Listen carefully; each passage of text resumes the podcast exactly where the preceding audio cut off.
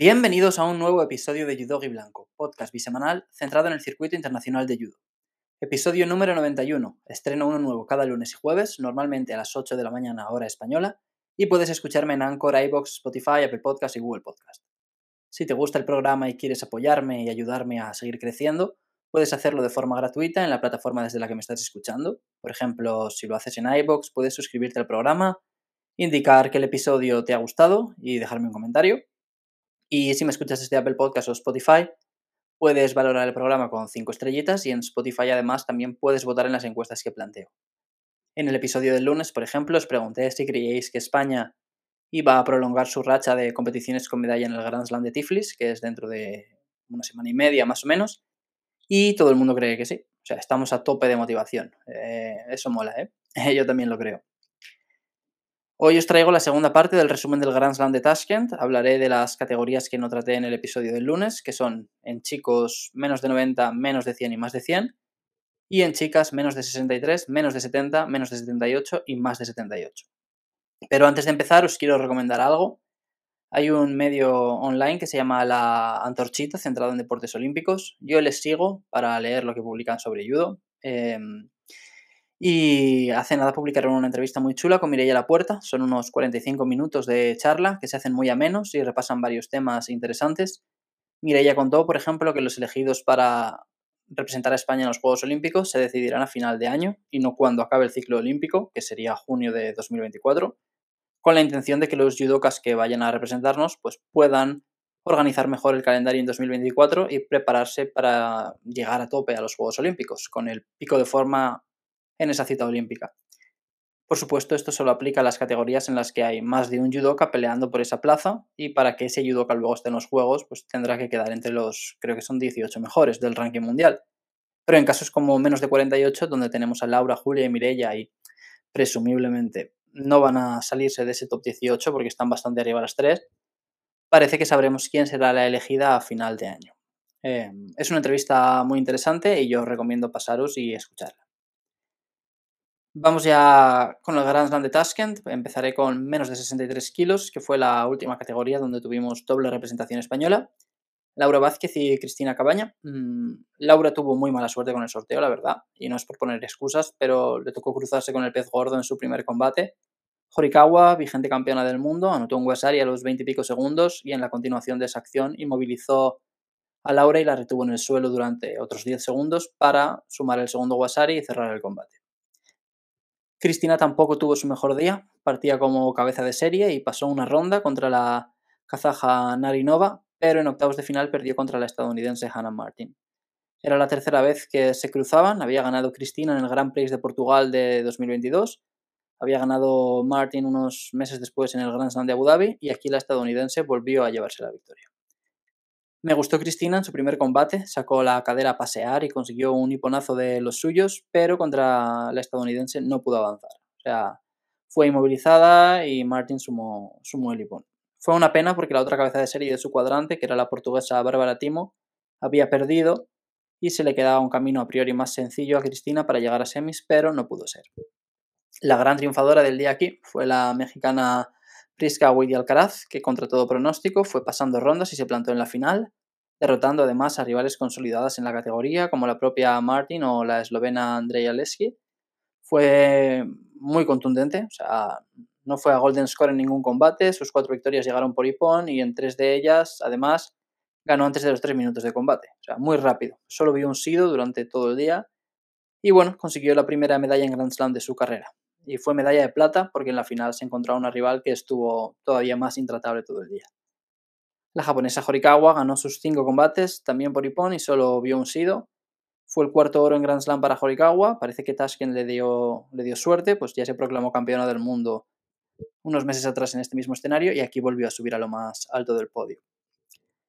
En los bronces el talento joven se impuso. El primero fue para la rumana Florentina Ivanescu, que era mi candidata para sorpresa. Primera medalla en Grand Slam para ella, mm, a sus 20 años. Fue quinta en el Campeonato del Mundo el año pasado y, bueno, como decíamos de Horikawa, parece que Tashkent se le da especialmente bien. La rumana derrotó a tres cabezas de serie, a Pelkaidi, a Del Toro Carvajal y a y solo perdió con la japonesa Horikawa en cuartos de final. yo creo que aquí hay judoka para rato y que nos vamos a hartar de ver a Ivanescu competir por medallas. Y el otro bronce fue para otra judoka joven, la húngara Sofía Ozbas, que ya está un poco más consolidada. Como Ivanescu, solo perdió con Horikawa, eh, Ozbas lo hizo en semis. Y bueno, ganó la cuarta medalla en Grand Slam de su carrera, que le permite seguir avanzando en la carrera por estar en París, sobre todo porque su compatriota Brigitta Varga no lo hizo tan bien y perdió en octavos de final. Otros nombres interesantes de la categoría, pues tuvimos a la vigente campeona de Europa, Gemma Howell, que perdió en octavos de final con la cubana del Toro Carvajal, y Francia estuvo a puntito de sacar medalla, pese a que no enviaron ni a Guenenou ni a Deketer, que son sus número 1 y 2. Aquí le representó De Vitry y quedó muy cerquita de subir al podio. Finalizó quinta tras perder esa pelea por el bronce con la húngara Ozbas.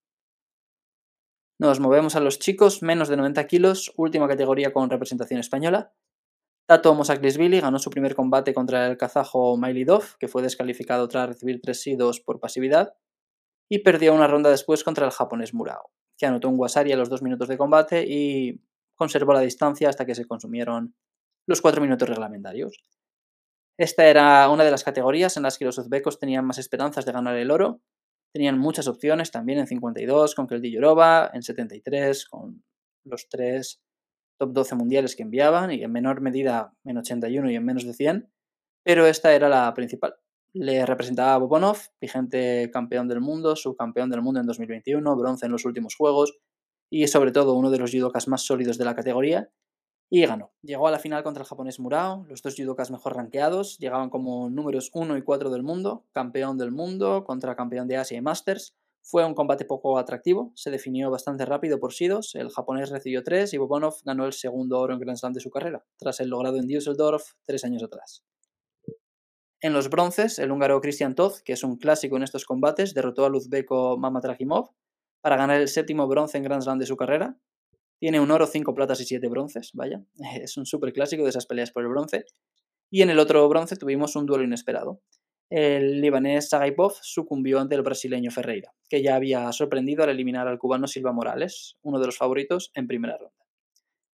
Mala competición para los franceses Matthew y Clerget, y mal resultado también para el serbio Magdov, que protagonizó una de las peleas más raras. O sea, perdió contra el uzbeko Uralov en un combate extraño. Estaba Uralov, un Guasari arriba, y medio minuto antes de que se cumpliera el tiempo reglamentario, Magdov le, derribó. Mm, Uralov cayó sobre su espalda, entonces el árbitro dio mate y se paró unos segundos, imagino que para que desde la mesa decidieran cómo proceder.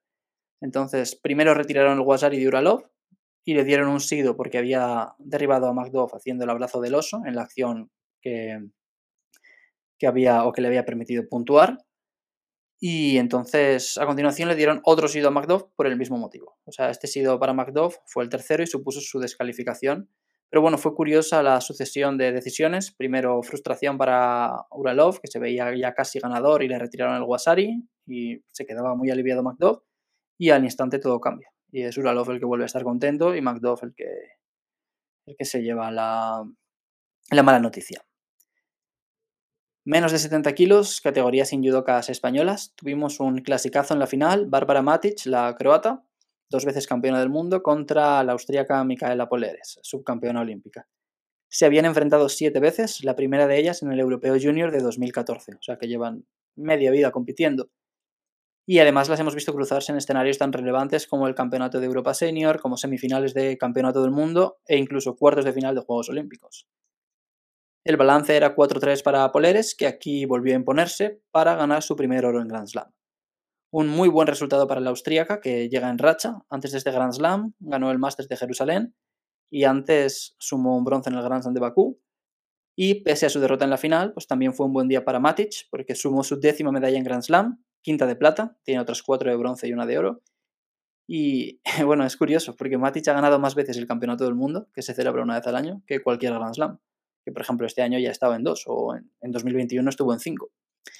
Y bueno, fue un buen día para Matic, no solo por su segundo puesto, sino también porque su compatriota Lara Vechko, que estaba muy cerquita de ella en el ranking olímpico, pinchó y perdió en octavos de final contra la ucraniana Chistiakova.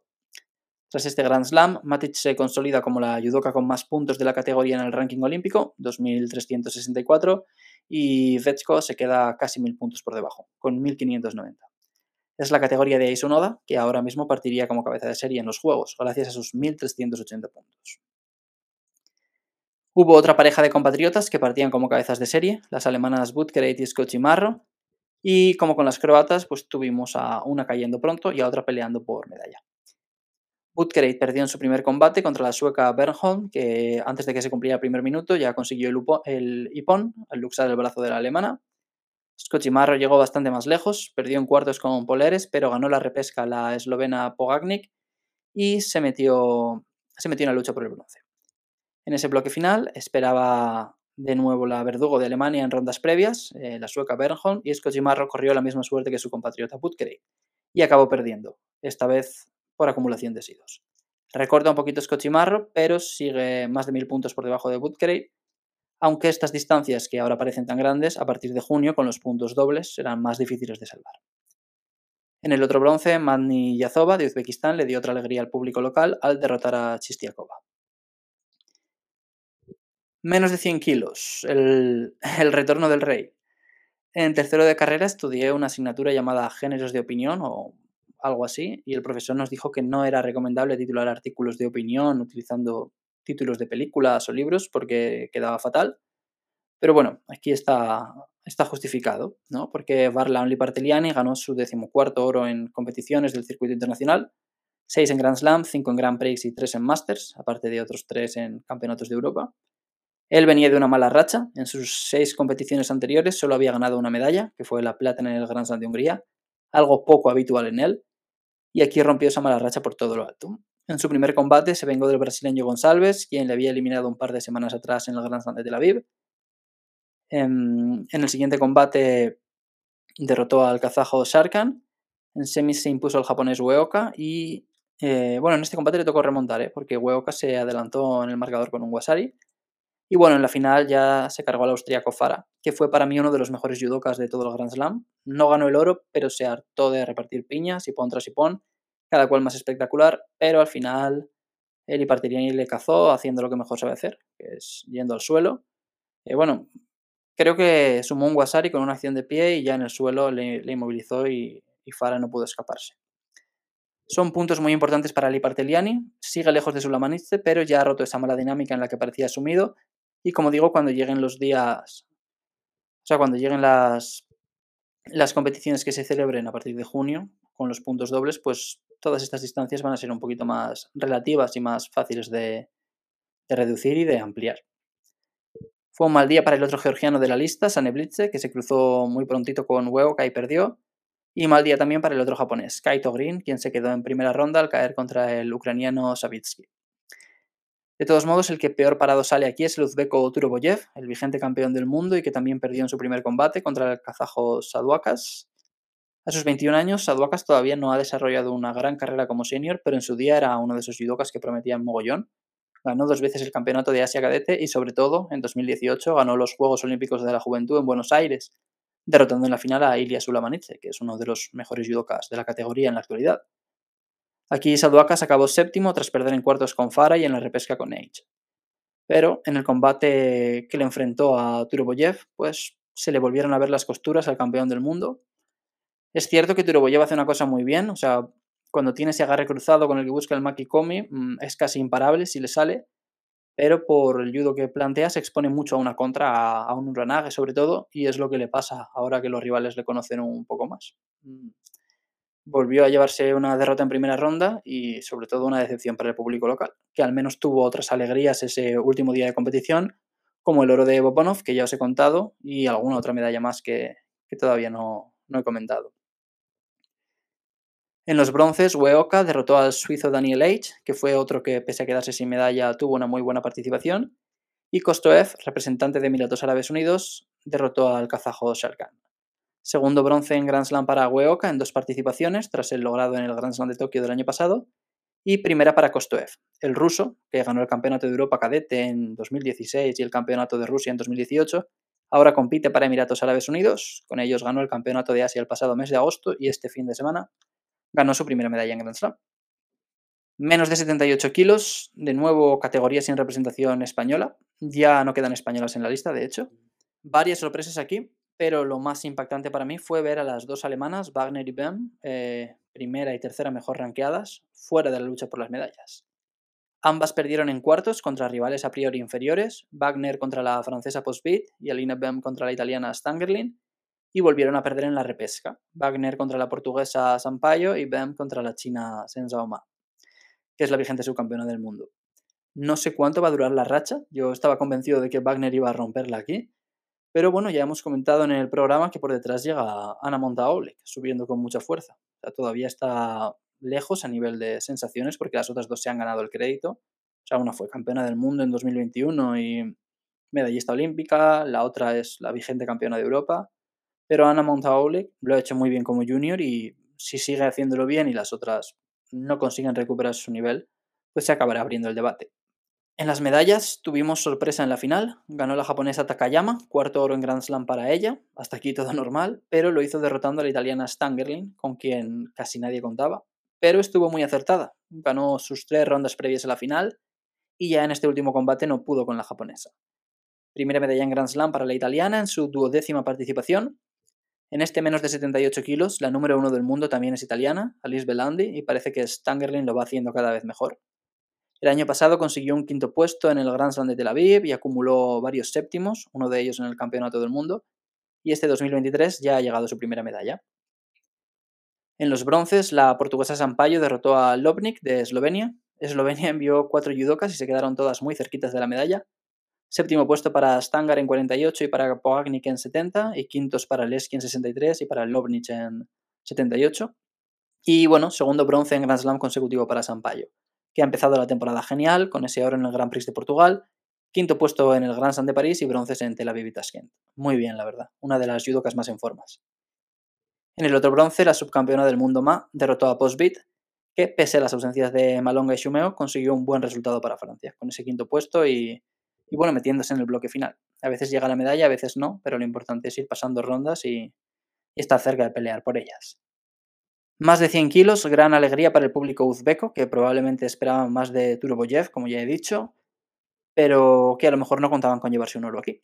Y al final lo hicieron. Yusupov fue dejando rivales por el camino, entre ellos al campeón del mundo Andy Granda en semifinales, y en la final derrotó al japonés Tatsuru Saito, subcampeón del mundo y ganador del Masters, y que yo creo que partía como el gran favorito para llevarse el oro aquí.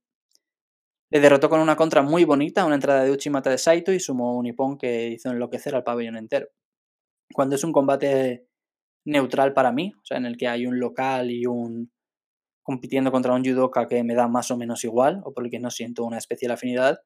Me gusta mucho cuando gana el local porque, sobre todo en escenarios como este, cuando hay tanta gente y tal, porque le da, no se le da mucha vidilla, mucha intensidad a un deporte en el que habitualmente no, no solemos verla.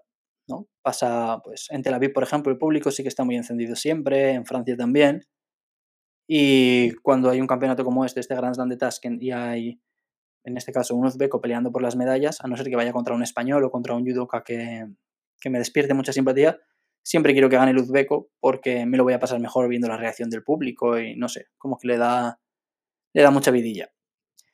Para llegar a la final, Saito había derrotado al número uno del mundo, Rajimov, como ya hizo el año pasado en las semis del Campeonato del Mundo, como ya hizo también el año pasado en la final del Masters y también en la final del Grand Slam de Bakú del año anterior, 2021. No fue un buen resultado para Rajimov, la verdad. Perder con Saito es más o menos comprensible, pero también perdió en el combate por el bronce con el georgiano Zalisvili, quien sumó dos Wasaris con dos contras. Puntos importantes para Zalisvili, de hecho, que adelanta a Tusisvili en el ranking olímpico, aunque lo más normal es que eh, de cara a la clasificación definitiva, pues Tusisvili acabe por delante. Y mal arranque de año, entre comillas, para Rajimov, entre comillas, porque un quinto puesto no es un mal resultado, pero es cierto que el Tayikistán el año pasado estuvo en siete competiciones y sacó medalla en seis, solo falló en el Campeonato del Mundo, donde fue quinto, y aquí ya en su primera participación se queda fuera del podio, aunque es cierto que puso el listón muy alto el año pasado y, es difícil mantener ese ritmo. En el otro bronce, el cubano Andy Granda se rehizo tras su derrota en semis y consiguió otra medalla en Tashkent tras el oro en el Campeonato del Mundo, logrado en octubre. En semis le tocó perder con Yusupov, pero se vengó en la pelea por el bronce al derrotar al otro uzbeco, Yorov. Y hablando de los uzbecos, pues el duelo entre ambos está cada vez más inclinado hacia el primero. Yusupov cuenta con 1810 puntos en el ranking olímpico, es el tercer judoka mejor posicionado de la categoría, y Yorov ocupa la duodécima posición con casi 1000 puntos menos, 970. Ocupa puestos de clasificación directa, pero ya sabéis que solo puede ir un representante por país, así que lo normal sería ver a Yusupov en París. Y cerramos el repaso eh, con menos de 78 kilos, categoría sin demasiada sorpresa. La gran favorita al oro era la japonesa Wakaba Tomita y acabó la jornada en lo más alto del podio. Tercer oro en Grand Slam para la japonesa, que ganó por Ipón todas sus peleas. Empezó muy fuerte con un Ipón a los 13 segundos en su primer combate. En cuartos la italiana Asia Tabano apenas aguantó un minuto y medio contra ella y después la cosa ya se puso más seria. Las dos chinas le complicaron un poquito más, aún así, bueno, anotó dos Wasaris en menos de tres minutos contra Chin Su en semifinales y en la final fue la técnica de oro contra Xi Chu, que fue descalificada y recibió Hansu Kumake por recibir tres sidos, los tres, si no recuerdo mal, por, por pasividad. Es decir, bueno, salió muy activa, muy móvil y imponiendo un ritmo muy alto Tomita y su rival no pudo, no pudo seguirlo. Medalla de plata para Xi Chu, que recorta un poquito la distancia en el ranking olímpico con su compatriota Chin Su, pero mm, no demasiado, porque esta última también subió al podio. Las dos perdieron contra Tomita, una en semis y la otra en la final, y Chin Su derrotó a la kazaja Berlikas en el combate por el bronce. El otro bronce fue para la turca Ozturk, que derrotó a la georgiana Somkisvili. Puntos importantes para Ozturk, pues con ellos se adelanta por poquito a su compatriota Sajid en el ranking olímpico. Como digo, no hubo grandes sorpresas en esta categoría. Las cuatro medallas fueron para la primera, segunda, cuarta y quinta judoka mejor ranqueadas. Y la tercera, que era Berlicas, también estuvo en la pomada hasta el final, al perder una de esas peleas por el bronce. Y en cuanto a la clasificación general, pues Japón lidera con cuatro oros, tres platas y dos bronces. Eh, Uzbekistán le sigue con tres oros, una plata y cuatro bronces. Muy buen papel de los locales. Y el resto de oros fueron para Austria, Georgia, Hungría, Alemania, Tayikistán, República de Corea y Serbia. Para encontrar a España hay que deslizar un poquito. Aparece en la posición decimonovena, mm, por detrás de Francia y por delante de Brasil, gracias, a, gracias al bronce conseguido por Ana Pérez en menos de 52 y a los quintos puestos de Laura Martínez y Salva Casas. Con esto voy a despedirme, dejo el programa ya aquí, espero que os haya gustado esta segunda parte de mi resumen del Grand Slam de Tashkent. Podéis dejarme un comentario si no estáis de acuerdo con alguna cosa de las que he dicho o si hubo alguna actuación que os parece o os apetece destacar. Y nada, voy a despedirme ya de vosotros, os deseo un feliz fin de semana y si algunos sois de Castellón, espero que disfrutéis mucho las fiestas de la Madalena, que son las fiestas patronales de la ciudad y empiezan ya este fin de semana. Yo estaré por aquí celebrándolas. Me despido ya, chao.